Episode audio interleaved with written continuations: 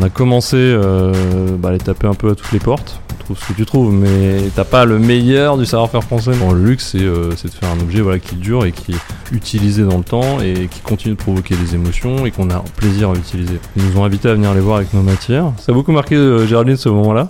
Bon, ils ont tout simplement dit waouh, c'est bluffant. Bonjour à tous et bienvenue dans ce nouvel épisode de Hop Hop Up. Aujourd'hui, je sors du studio. J'ai donné rendez-vous à Géraldine et Romain, les cofondateurs de Maison Maes, dans un charmant appartement du 5e arrondissement de Paris. Ils vont nous parler de leurs produits, de leur parcours, mais surtout, ils vont nous dévoiler les secrets qui se cachent derrière la confection d'une première série quand on est une marque qui se lance. Je vous emmène avec moi, c'est parti. Bonjour Géraldine, bonjour Romain. Bonjour Yann. Merci pour votre temps. Merci d'être là aujourd'hui. Euh, vous êtes les cofondateurs de Maison Maes, euh, une marque de haute maroquinerie, on aura l'occasion d'y revenir, euh, vegan et éco-responsable. Mais avant toute chose, ben, je pense que ça peut être intéressant de revenir sur votre parcours et de, bah, de savoir un peu plus qui vous êtes, qui vous a amené à, à entreprendre et comment vous êtes arrivé euh, jusqu'à le lancement de, de Maison Maes. Moi, je viens d'un monde qui est, qui, est, qui est un peu loin, professionnellement, un peu loin de la maroquinerie. La maroquinerie, en fait, c'est vraiment une, une passion, euh, une découverte qui remonte euh, en 2011. Euh, donc ça commence à faire quelques années. Euh, c'est une rencontre en fait avec une, grande maison française, euh, Hermès pour ne pas la citer, et, surtout avec un de ses dirigeants, Guillaume de Seine, une figure emblématique de chez Hermès et qui s'est s'occupe de toute la partie manufacture, vraiment du savoir-faire. Je poursuis mon parcours professionnel, mais sans aller à ce moment-là vers la maroquinerie, et puis toujours en gardant dans ma tête cette idée d'y aller un jour parce que euh, j'avais le sentiment que c'est là où je pourrais vraiment m'épanouir et me dire bah si on se remet dans un contexte aussi de travail euh, il me reste euh, plusieurs décennies à, tirer donc autant que ce soit passionnant. Et puis en 2000 euh, début 2018 je découvre au hasard d'un événement où j'étais invité qui s'appelle le, le Summit Change Now donc qui est autour de vraiment tout ce qui est croissance responsable transformation euh, éco-responsable des entreprises et de la société des, euh, des, voilà, des startups qui proposent des alternatives au cuir. Je découvre leur matière, assez imparfaite, hein, c'était, c'était quand même encore de la R&D à l'époque, mais, euh, mais je comprends leur démarche. S'ensuit, on va dire, une année où voilà, je creuse un peu le sujet. Euh, je me dis, ok, euh, je me documente, je commence à comprendre mieux les choses, comment, quand on parle d'impact, qu'est-ce que ça veut dire? Quand on parle du cuir, qu'est-ce qu'il y a derrière? Et comment est-ce que finalement on, on l'évalue aujourd'hui, au-delà de, de l'attachement un peu culturel, émotionnel à la matière? Euh, et je commence finalement un peu à dessiner les contours de, ce qu'on va faire ensuite avec Géraldine un peu plus tard. C'est de dire, bah, d'un côté, j'ai été, euh, je suis tombé complètement en admiration et puis avec cette envie euh, folle d'aller vers la maroquinerie au sens où on peut l'entendre, bah, de la haute maroquinerie. Hein, je parlais d'Hermès tout à l'heure, bah, c'est vraiment ça, vraiment de la qualité du savoir-faire français. Et puis de l'autre côté, il y a aussi probablement des choses à changer pour réduire notre impact. Et puis, je me dis, bon, ils vont forcément y aller. Généralement, euh, tu regardes les grandes maisons de maroquinerie françaises, ils vont forcément y aller. Et puis je vois qu'il se passe pas grand-chose. Je vois des, des, jeunes marques qui essayent de, de, de toucher à ces matériaux. Euh, je regarde les produits. Bon, on n'est pas encore dans la... C'est pas de la haute maroquinerie. Il y, y, y, a quelque chose à faire. Et là, ça, ça nous amène, cette réflexion-là, elle nous amène euh, début 2020. Je me dis, bon, si tu veux euh, réussir dans ton entreprise, euh, tu pourras, tu pourras pas le faire seul. Déjà parce que tout seul, c'est quand même un peu solitaire comme exercice et c'est un peu, c'est un peu ennuyeux. Euh, mais il voilà, il faut que tu ailles trouver quelqu'un qui t'apporte voilà, ce, ce, cette créativité euh, et puis euh, toute la partie aussi autour de la marque, l'identité, la direction artistique. Quelques temps avant, je pense, ouais, en 2018, euh, quelque chose comme ça, on, s'est rencontré avec Géraldine. Bon, le hasard de la vie, mais en fait, nos enfants allaient dans la même école. Et donc, bon, tu déposes tes enfants et finalement, tu es un peu déchargé, tu vas t'es libéré. Bah, tu commences à discuter avec les parents. Et puis, il euh, voilà, y a un groupe qui se constitue euh, avec, avec, Géraldine et, son mari. Et puis, on s'entend bien. Sans, plus. Il hein, avait pas de. Moi, j'étais pas en mode. Euh, oh, c'est des créas, c'est super. Mais on, rigole bien. Et puis, à un moment, on, avait discuté un peu de nos, parcours professionnels, où est-ce qu'on en était. je me dis. je pense. C'est une intuition. Hein, je pense que Géraldine, ça peut l'intéresser. Et donc, c'est là, euh, euh, réouverture des terrasses, sortie de premier confinement, profiter de l'air libre. Je dis, bah tiens, est-ce que, tu veux aller prendre un café? Je voudrais te parler de quelque chose.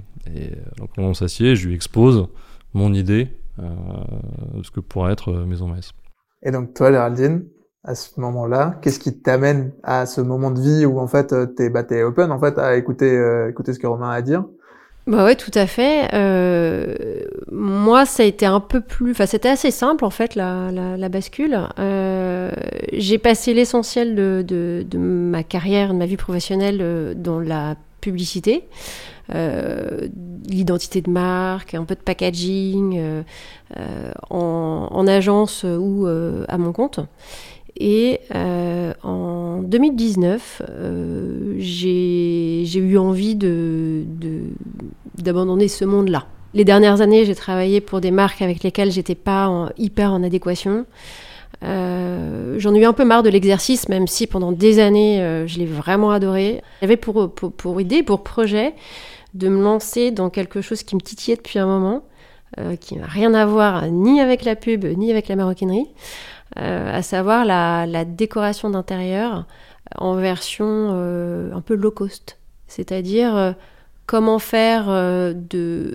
comment changer ton, ton intérieur sans tout changer. J'ai commencé à avoir deux, trois chantiers et bah, le confinement est arrivé. Donc tout s'est stoppé d'un coup. Moins bien pour aller chez les gens et refaire leur ah intérieur. Bah, impossible. ouais, et sortie de confinement, bah voilà, Romain euh, vous en a parlé. Euh, il m'a appelé, on a pris un café, il m'a parlé du projet.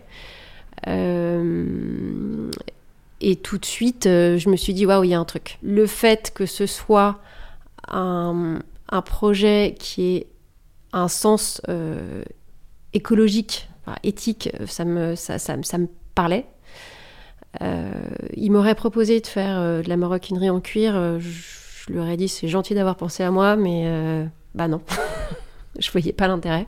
Et puis c'est, c'est, je me suis dit waouh, c'est l'occasion de pouvoir créer des, des, des, choses que je vais pouvoir tenir dans mes mains.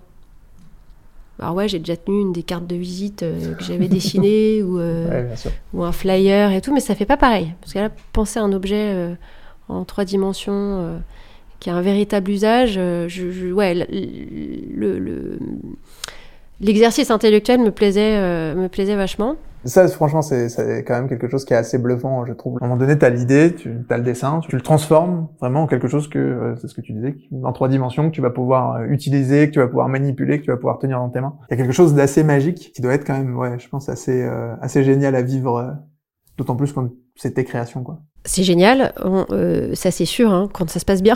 Ouais. Oui. Parfois, euh, tu vois, je, je, je, me suis dit, euh, à la première fois, enfin le premier euh, proto que je vais avoir entre mes mains, euh, je vais pleurer. Ouais. Mais en fait, j'ai pleuré parce que j'ai été déçue. J'imagine, ouais. tu vois J'imagine. Parce que entre ce que, tout ce que tu as projeté toi, tout ce que tu as imaginé. C'est ça que la personne en face a pas compris ou ce qu'elle a pas ouais, su faire ou... ou... ce que et puis là en plus on a apporté une difficulté supplémentaire euh, aux maroquiniers euh, à nos maroquiniers avec qui on travaille euh, c'est que le, le les, nos matériaux alternatifs se travaillent pas exactement comme du cuir. À la fin de la discussion euh, avec Romain, euh, je lui dis écoute, je te propose un truc, c'est que dans 10 jours, je, je reviens avec des dessins okay. de modèles parce que c'est juste essentiel qu'on s'entende à minima sur un style, sinon euh, l'exercice va être impossible. Enfin, ça peut, la marque pourra pas exister. Et donc dix jours plus tard, on s'est vu au même endroit, même café, même terrasse, et euh, bah, le premier dessin a donné, euh, vous pouvez pas le voir, mais euh, un sac qu'on a sur notre table. Ouais, donc vous êtes allé très très vite en fait sur le, enfin sur, sur l'alignement. En fait, vous étiez déjà quand même très en phase sur ce que vous attendiez, sur la vision que vous aviez c'est allé, euh, c'est allé assez vite sur cette partie-là. Et, euh, et c'était, d'ailleurs, c'est tant mieux parce que, comme le dit Géraldine, euh, ça aurait, si on avait déjà eu un problème d'alignement sur, sur le départ, sur quelle vision on avait de, de d'un sac, fini, tu vois, ouais. d'un sac, et puis de la femme qui va le porter, euh, ça, ça aurait pas pu fonctionner. Euh, quand, quand, tu commences une aventure comme ça, on est à deux, il faut, il faut s'entendre sur le style. Pour le coup, moi, j'ai fondé ma boîte en étant tout seul. Je, je suis seul associé et je suis toujours un peu curieux de savoir un peu comment enfin, comment on finit par s'associer c'est quelque chose que j'ai jamais vécu et surtout alors on peut être d'accord sur la sur la vision de, de la boîte après il faut accepter de travailler au quotidien ensemble et, euh, et d'y passer 8 heures par jour euh, au grand minimum comment on sait enfin à un moment donné, comment euh, vous vous dites, ok, ben, c'est sûr, c'est la bonne personne. On se voit, on prend ce café. Euh, moi, je le fais sur une intuition. Hein. Ouais. Bah, tu vois, c'est, je dis, je pense, voilà. Je, je, pense que, euh, que voilà, Géraldine peut apporter au projet ce que moi je suis pas capable de lui donner. Euh, donc t'en sais rien. Et après, tu t'es jamais de toute façon à 100% aligné. Je- on serait, euh, t'es, t'es deux, t'es, t'es trois, t'es quatre. Il y a toujours des, des divergences. Euh, alors quand t'es deux, il n'y a pas de majorité. troisième. Il n'y a pas de troisième. Il n'y a pas de majorité. Mais après, voilà, on a, je pense qu'on a appris à se connaître euh, et ça, ça, ça rend les choses beaucoup plus fluides euh, maintenant euh, que, que démarrage. Ouais. Parce que du coup, si on remonte un petit peu euh, le, le temps justement sur la partie création de la, enfin, des, des premières pièces, des premiers protos, donc tu les dessines, euh, vous sourcez la matière. Donc ça déjà, comment ça se passe? Parce que ça, c'est la première chose quand même. Vous avez une matière qui est innovante, que vous pouvez pouvez pas débarquer dans un atelier de maroquinerie en leur disant, voilà mes plans, euh, fabriquez-les. Effectivement, si tu fais de la maroquinerie en cuir, tu peux très bien trouver un atelier. Tu dis, je veux faire un sac noir, voilà le dessin. Tu t'occupes de rien, grosso modo, et t'arrives, il va te livrer un sac noir. Euh, Nous, c'était pas du tout notre mode de fonctionnement, Euh, et on fait ce qu'on on fait du travail à façon. On amène nous-mêmes matières alternatives, et euh, il faut qu'on les trouve. On avait déjà commencé en fait. Euh, quand on a commencé, euh, quand on a commencé en parler avec Géraldine, j'avais dé- déjà aussi des échantillons, des choses à proposer. Et après, il fallait qu'on valide. bah, Est-ce qu'on se trouvait que sensoriellement c'était intéressant et qu'on le soumette aux ateliers pour qu'ils voient s'ils pensaient pouvoir travailler avec. Tu avais déjà à ce moment-là un écosystème qui commençait à se mettre en place, qui a beaucoup grossi depuis de, de start-up, qui allait vers ces, matières innovantes. Ok. Donc après, il fallait faire le tri. Oui, qu'on a commencé assez rapidement à faire parce qu'il faut effectivement que ton atelier le valide, qu'on puisse le travailler. Il faut que nous on le valide d'un point de vue euh, esthétique, euh, sensorialité. Tu as le toucher, tu as le, le- le visuel, tu as des notes olfactives aussi parce que c'est biosourcé. Donc euh, c'est- exactement ce que je dire, me suis dit. les gens ont en tête cette odeur du cuir Ouais. qui vient des produits de tannage, euh, principalement en réalité. Mais là, tu es sur des matières où tu conserves aussi ce sens de l'odorat qui est activé euh, avec des notes différentes, donc c'est vachement plaisant. Euh, donc on a, on a fait ce tri-là, on a testé deux trois choses, il y a des choses vraiment affreuses qu'on n'a pas sorties du bureau, donc on n'a pas gardé dans le bureau d'ailleurs, parce que certaines qui sentaient très très fort. Euh, et puis on s'était arrêté, à l'époque on s'était arrêté sur un biomatériau à base de raisin. Il s'avère qu'en fait, bon, les premiers essais ont été très compliqués. Et en fait, nous, finalement, dans notre état d'esprit, on n'arrête jamais de chercher des matières. Euh, là, euh, sur les, les trois derniers mois, je pense qu'on voilà, on a testé trois matières Ouais, ok. euh, qu'on va pas forcément utiliser, mais voilà, on les a, on les connaît et on les suit. Même si aujourd'hui on a fait des choix, effectivement, on disait, bah voilà, la première collection qui est en cactus, qu'on a commencé à travailler en 2010, euh, non, 2021, pardon, 2021, euh, et le mycélium, et voilà, on a, on a un partenaire euh, qui, qui on développe, euh, qui a envie d'avancer avec nous, et donc on développe vraiment la matière dans ses performances, ses propriétés, ses coloris, depuis ouais, presque un an maintenant. Et donc, une fois que vous avez la matière, vous avez le dessin, Mm. donc tu vas voir un atelier. Et là, le début des ennuis commence, quoi. Parce que du coup, Bah. tu leur donnes tout ça. Ouais, je pense que le premier, le premier ennui, le premier défi qu'on a eu, c'était le savoir-faire. Ouais. Moi, j'ai beau être tombé amoureux quand j'ai visité l'atelier d'Hermès en 2011, euh, tu vas pas taper à la porte euh, pour dire je veux faire mon sac. Donc, on a dû trouver des, des savoir-faire. Euh, on a commencé euh, bah, à les taper un peu à toutes les portes. Et là, bah, quand tu tapes un peu au hasard, euh, tu trouves ce que tu trouves, mais t'as pas le meilleur du savoir-faire français nécessairement. Bien sûr. Et on a, on a un peu forcé le destin, on a eu de la chance, mais voilà, on a, on a provoqué la chance début 2021. On a un acteur majeur de la maroquinerie en France et en Europe qui s'appelle le groupe Maroquinerie Auguste Thomas, qui nous a ouvert ses portes. Voilà, on a contacté le, leur DG qui s'appelle Yann Thomas, euh, avec qui voilà, on, a, on, a on, s'est bien entendu, et puis il a vu un intérêt pour eux aussi. C'est des gens qui travaillent depuis euh, plusieurs décennies, près de 70 ans, pour, pour les plus grandes maisons. Ils produisent, euh, ils fabriquent des sacs pour les plus grandes marques de maroquinerie de luxe française. Et pour autant, lui, quand on lui a dit, bah voilà, nous on fait pas de cuir, on arrive avec d'autres choses, il a été curieux. Il avait envie de savoir, il avait envie de voir ce que c'était. Et aussi, euh, de manière assez pragmatique, il s'est dit, bah, moi personne m'a jamais demandé. Mais si on me demande un jour, bah, limite, euh, vous m'offrez l'occasion de quand même vérifier ce que c'est. Et est-ce que j'ai les bons savoir-faire Est-ce que j'ai bonne technique pour travailler ces matières-là bien sûr. et donc ils nous ont invités à venir les voir avec nos matières. C'était au printemps, euh, printemps 2021. Ça a beaucoup, euh, ça a beaucoup marqué euh, Géraldine ce moment-là. Bon, ils ont tout simplement dit euh, waouh, c'est bluffant. On parle de, de, personnes qui euh, bossent euh, le cuir depuis euh, 40 ans, euh, qui ont vu les plus beaux cuirs parce qu'ils travaillent pour les plus belles marques depuis, depuis tout ce temps-là. Et voilà, ils nous ont ouvert les portes de leur, euh, de leur atelier de, de production, euh, pas de production, de développement, De leur bureau d'études. de leur bureau d'études. Quelque part, le travail que vous avez mené en, avant, en amont de sélection, de, de recherche et de, de travail finalement sur le, sur le cuir, hein, paye à ce moment-là parce que vous arrivez avec en fait un savoir-faire que, lui- enfin, en tout cas avec un savoir, Un un savoir, savoir-faire ouais. que lui n'a pas, quoi. Exactement. Un, un bureau d'études comme celui-là, ça doit quand même être un lieu assez magique parce que, donc du coup, on est d'accord, on parle de R&D. Quoi, les On parle prochaines- d'un petit atelier. Ouais, un petit atelier avec toutes les machines nécessaires à la fabrication d'un sac. D'accord. Donc complètement artisanal du coup. je Complètement artisanal. Et qui nous ont ouvert leurs portes, mais de manière euh, très chaleureuse et ils nous ont réellement pris au sérieux, quoi. Alors qu'à l'époque, euh, vous avez même pas un produit. Enfin, n'avez On a que- un que la matière, prototype. On a un proto euh, terrible. hideux.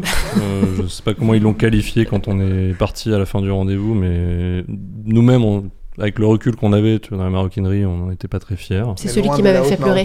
Ouais, Ouais. Donc euh, non, non, on avait un concept, on avait un- une bribe, on avait une- en fait, on va, ce qu'on va appeler souvent en marocain, on avait, euh, euh, nous on a vendu un prototype, on avait un volume. Donc tu as quelque chose qui globalement a la forme finale du sac que tu veux faire, mais c'est à peu près toutes les, les seules caractéristiques qu'il va avoir. Si tu veux. Il reste encore beaucoup de boulot. Et à ce moment-là, donc vous avez déjà le cactus? Ou vous êtes encore sur le raisin? Non, on est encore sur le raisin. On a le cactus. Je crois qu'on leur montre le cactus à cette occasion. Et en fait, très vite, euh, pour des histoires de technique, euh, de, de, notamment de refente de matière. La refente, c'est le fait de- d'affiner euh, un cuir. Quand tu dis affiner, c'est Affiner, enfin, bah, c'est comment ça se le- présente concrètement? Bah, imagine qu'un cuir, euh, ton cuir il fait un millimètre et demi, euh, mais il y a des endroits où tu veux qu'il fasse euh, un demi millimètre. Euh, parce que bah, tu as besoin d'avoir plus fin ou euh, parce que tu veux un sac plus souple. Et en fait, tu refends, c'est-à-dire que tu viens en fait couper par en dessous, bien évidemment, parce que tu gardes euh, la surface. Tu viens le refendre par en dessous et tu refends des, des, des- des D'accord. fines couches Donc tu le découpes. pour l'affiner, en fait. Tu D'accord, l'affines. ok. Voilà. Dans ces matières alternatives au cuir, tu as des limitations aujourd'hui qu'aucune matière, aucune des startups que nous on peut connaître et dont on a eu le- les matières entre les mains n'arrive vraiment à, à dépasser. dépasser, ouais. Là pour le coup, c'est pas une propriété physique du cuir que tu peux imiter facilement. Ouais. Mais il y a d'autres. euh, voilà, il faut s'adapter. Ça peut avoir un impact parfois sur ton design. Euh, et, euh, et tu trouves des solutions. Effectivement, entre le, on était très très raisin parce qu'on aimait beaucoup la matière au départ, l'histoire, parce que c'était de la valorisation en fait de, de, de mou de raisin. Mais on, les résultats, voilà, les- même même chez Maroquinerie Thomas, les résultats ne suivaient pas. D'accord. Euh, personne n'était vraiment satisfait des pièces. C'était à l'été 2021. On, leur a, on, a, voilà, on a commandé euh, 2-3 mètres carrés de cactus. On leur a envoyé. On a dit bah, on a, on a, on a un modèle de petite maroquinerie qui est une pochette à rabat. Euh, on a dit bah, voilà, ok, le proto il, il vaut ce qu'il vaut en raisin. Est-ce que vous pouvez essayer de le faire avec le cactus quoi Ils l'ont fait. Ils nous ont appelé trois semaines plus tard. On vous envoie la pochette. On est content. On est content. Ok. Donc là, quand ils te disent on est content, Oui, parce que là, on parle de gens qui ont quand même un niveau d'exigence. ça veut dire que c'est bien. Ouais. À la sortie de ce bureau d'études, avec quoi tu repars? Parce que, enfin, qu'est-ce qu'est-ce que te livre un, un, un bureau d'études comme celui-là? Vous récupérez des plans techniques, des process de fabrication? Bah, on repart avec un plan technique, un processus de fabrication D'accord, et, euh, et un produit. Ok. Un ou deux produits. Ouais. On en fait deux généralement en toute fin. Ok.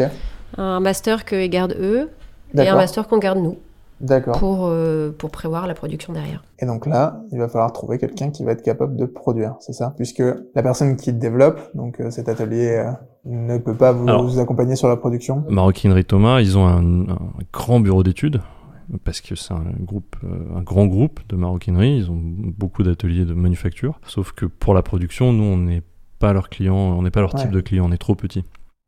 Ils nous l'ont dit très gentiment. Ils étaient même un, peu- embêtés parce que effectivement, quand ils disent, bah désolé, on ne pourra pas produire. Euh, donc là, il faut trouver un, des nouveaux ateliers. ouais. Et là, bah, tu repars effectivement sur un cycle où tu vas, euh, bah, faut trouver les savoir-faire, donc euh, qui sachent faire bien déjà euh, pour la maroquinerie traditionnelle, et puis qu'ils arrivent à refaire ce que la maroquinerie Thomas a réussi à faire. Ouais. Donc ça, ça se trouve, mais c'est un deuxième combat, on va dire. J'imagine. Juste pour qu'on ait bien l'idée du temps que ça prend. Entre le moment où vous rentrez en bureau d'études et le moment où vous, vous avez votre prototype, justement ce master qui, qui sort, et donc vous êtes capable de passer sur une... Vous allez chercher un partenaire pour la production. Combien de temps il s'écoule? Six mois Les premiers modèles, ça a été euh, il y a un peu plus, euh, un peu plus chaotique, mais parce que tu avais l'appréhension de la matière, il fallait que tu comprennes des choses, on a changé de matière. Mais oui, grosso modo, euh, je pense 6 mois de développement à peu près. Tu parlais d'aller chercher les savoir-faire, etc. Comment ça se passe? Enfin, Vous avez du réseau, vous actionnez du réseau. Potentiellement, tu disais que ça vous avait ouvert, que l'atelier Thomas vous avait ouvert des portes. S'ils ont éventuellement quelques partenaires qui peuvent vous présenter, je pense que ça peut être euh, une bonne idée. C'est comme ça que ça se passe? C'est comme ça que ça s'est passé. C'est un petit monde. Euh, typiquement, c'est plutôt les, les responsables de bureaux d'études qui avaient connu d'autres ateliers avant et qui ont leur réseau. Donc, tout le monde se connaît globalement euh, en France et donc ça t'ouvre effectivement des portes d'ateliers qui sont des ateliers de plus petite taille. Ils sont plus intéressés à prendre des, marques avec des, plus petits volumes comme nous, mais qui, euh, en termes de savoir-faire, euh, ont, rien à envier, si tu veux, aux grands groupes. C'est souvent des structures familiales. C'est tenu par une personne ou une famille depuis très longtemps. Euh, ce qui est assez sympa parce que ça rajoute ce côté aussi euh, incarné, familial, euh, voilà, qu'on avait vu, vu chez Maroquinerie Thomas.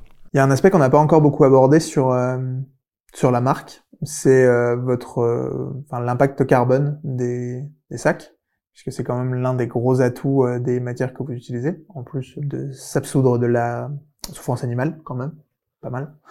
mais il y a aussi un impact carbone qui est nettement réduit on en a parlé un peu en préparation. J'étais vraiment étonné de découvrir un peu déjà euh, comment on mesure l'impact carbone d'un produit, parce qu'aujourd'hui vous le mesurez de manière assez précise. Peut-être vous pouvez nous en dire un peu plus sur euh, bah, sur la volonté, sur la manière dont, ça s'inscrit dans votre développement, dans la façon dont vous pensez les produits justement pour qu'ils pour qu'ils soient durables. Ce qu'on veut nous, c'est proposer euh, des, des, sacs qui vont plaire dans le temps.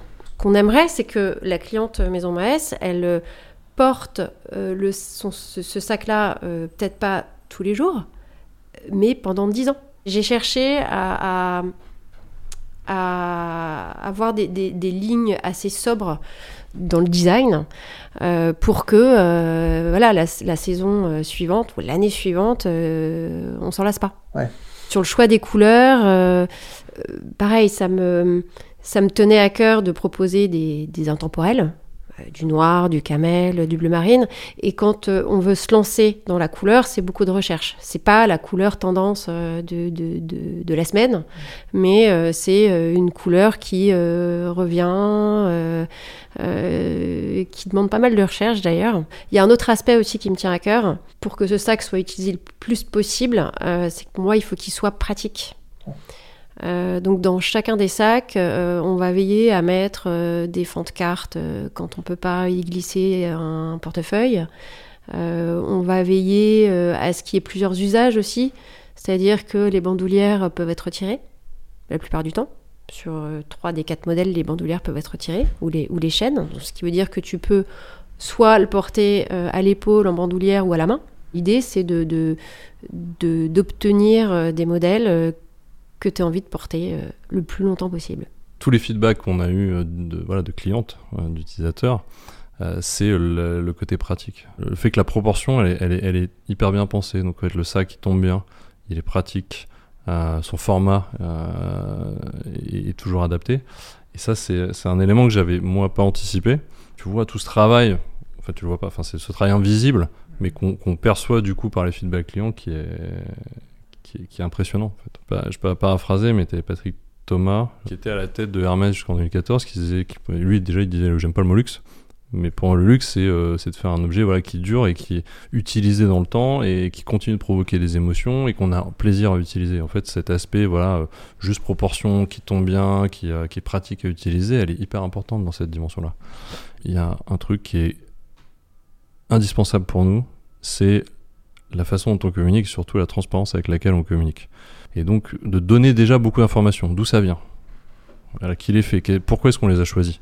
En général, quand on les choisit, il y a effectivement ce côté performance, euh, bah voilà, faut que ça fasse une belle maroquinerie, et puis il y a le côté euh, euh, impact. Et donc quand on s'est dit transparence, on dit ok, on dit tout ce qu'on met dedans, mais à un moment, comment tu rends tangible, si tu veux, la, performance de ton sac au, sens de l'impact environnemental. Tu t'amuses pas à faire ça euh, chez toi, euh, sur un coin de table ou avec un, tableur Excel. Non, bien sûr. Et on a trouvé des partenaires, nous on cherchait un partenaire qui, dont l'approche nous paraissait la plus lisible pour tout le monde. Ouais.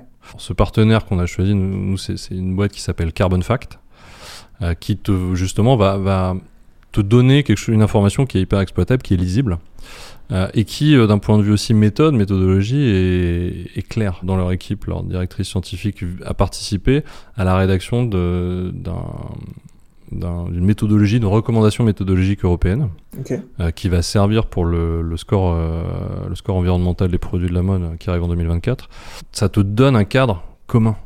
Faut pas que chacun peut. Si chacun fait sa sauce dans son coin, Oui. tu te rentres dans des débats méthodologiques interminables Oui. et en fait t'en sors jamais rien. Tu te bats sur la méthode au lieu de te battre sur le résultat. Tout à fait.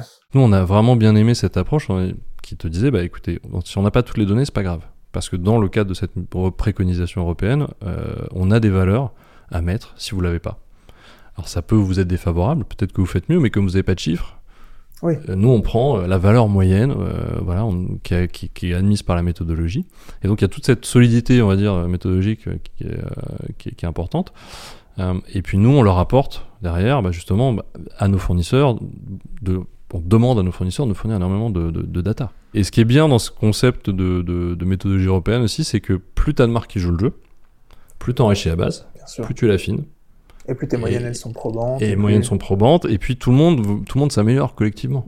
Quand on parle de fabriquer en France, parce qu'on l'a pas dit, mais vous fabriquez en France, quand même. Moi, dans mon esprit, euh, ce qu'on ce qu'on gagnait, c'était euh, essentiellement le, le coût de transport, tu vois. PS fabriqué en Chine, où effectivement, il va falloir que ça arrive en avion ou en bateau. Et tu m'expliquais que ça va au-delà de ça, que en fait, le mix énergétique du pays dans lequel tu fabriques, il rentre en compte dans la note de ton de ton calcul de, de l'empreinte carbone.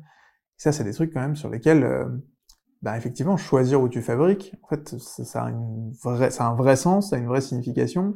On parlait un peu de l'Allemagne euh, qui, qui produit de l'électricité majoritairement au charbon.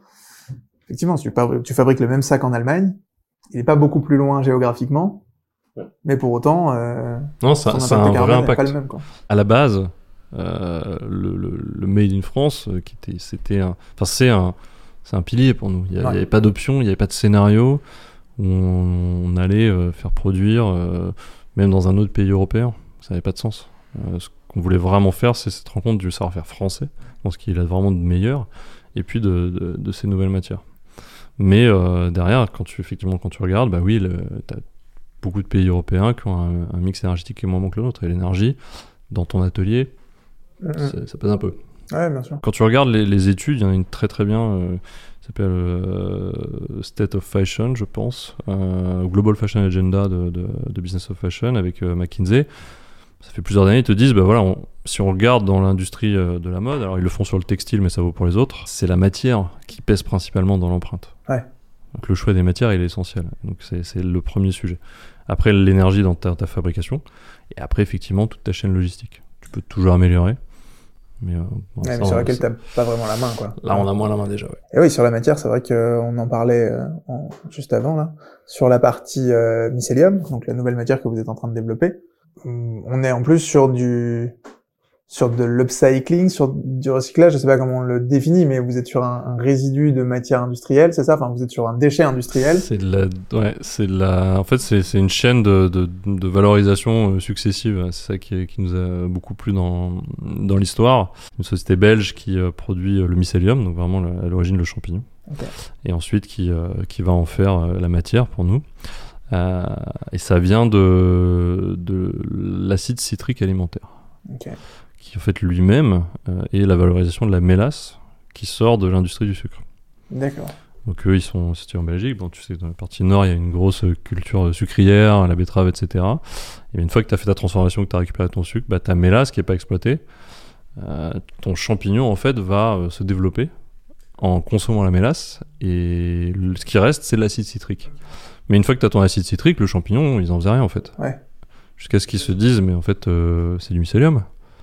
Donc on peut en faire euh, quelque chose. Et ils ont une quantité de mycélium assez impressionnante. Ok. Ça, c'est hyper intéressant. Réussir à valoriser du déchet comme ça pour, euh, à- pour en faire de beaux objets en, Ouais. chaîne. Puis c'est génial aussi d'un point de vue humain, c'est des gens et voilà, on devient vraiment c'est du partenariat, c'est pas du sourcing, tu. Sourcing, on a des fournisseurs, bonjour, j'aurais commandé ça, euh, ok, bah, envoie, facture, merci, au revoir. Là, quand tu parles des matières, quand tu parles des ateliers, t'es dans l'humain. Ouais. C'est des gens avec qui on, on, réussit ensemble, on a échoué ensemble aussi, hein. on a eu des échecs sur le développement, les matières répondaient pas comme on voulait, euh, ça passait pas les cahiers des charges. et tu cherches ensemble, quoi. Tu, tu travailles ensemble, donc c'est ça qui est génial aussi. Les leçons que vous tirez de l'utilisation de leur matière doivent les nourrir aussi. euh, C'est un peu ce qu'ils nous ont dit. Euh, probablement, euh, quand, ils- quand on n'est pas avec eux, ils doivent nous trouver un petit peu casse-pied, pour pas dire autre chose. Mais d'un côté, ils disent en fait, vous arrivez avec un cahier des charges que beaucoup de marques en fait nous soumettent pas. Tu vois, le, le terme haute maroquinerie, qui peut faire un peu pompeux parfois quand tu mets haute devant un truc. Bon, voilà. Euh, non, en fait, c'est ça. c'est- Il y a une exigence. Il y, a y des cahiers des charges. euh, on, on rentre dans des aspects techniques aussi assez poussés. On veut de la performance. Ils m'ont déjà dit, on- là, ce qu'on vous a livré, vous nous dites ça vous convient pas. euh, on a livré à d'autres marques et on n'a pas eu de retour. Ouais. Ils étaient très contents. Ouais, mais si vous voulez bosser avec nous, en fait, c'est- ça qu'on veut faire. Et je pense que c'est ça qui leur plaît parce que plus tu te challenges, plus tu pousses le curseur très loin dans l'exigence et, euh, et à la fin, en fait, je pense que eux et nous, on apprend beaucoup. Ouais. Et on est meilleur, le- on est meilleur après, quoi. Et c'est quoi vos projets pour la suite? On va lancer des nouveaux coloris pour l'automne. Euh, non, qui ne sont sont pas pas là. Euh, Enfin, pour les, les premiers qui vont arriver ne sont pas là. C'est, euh, bah voilà, je vais le dire, hein, euh, un kaki, un bleu gris et un carmin.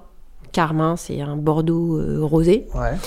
euh, qui vont être euh, développés sur euh, pas tous les modèles, mais euh, quasiment. Ok. Euh, donc ça c'est pour l'automne, c'est pour septembre et été prochain euh, seront lancés le, le vert, le rose et, euh, et d'autres petites surprises. Et le lilas qui sort. Ah et euh, le lilas, Le oui oui lilas, oui, tu as raison. Tu as raison. le lilas. C'est un ovni euh, en cactus encore. Ok. Très joli. euh, Je suis qu'on va lancer en merci, qu'on va lancer en toute petite euh, toute petite série. Ok. mais très rapidement. Merci beaucoup Romain. Merci beaucoup Géraldine. Merci Yann. Merci à toi. Merci d'avoir écouté cet épisode jusqu'au bout. Si vous l'avez aimé, pensez à nous laisser 5 étoiles sur Apple Podcast ou sur votre application de podcast préférée. Et vous pouvez aussi le partager à quelqu'un à qui il peut servir. Ça nous aide vraiment à faire connaître le podcast et à recevoir des invités toujours plus qualifiés. En attendant, je vous dis à bientôt pour un prochain épisode. Ciao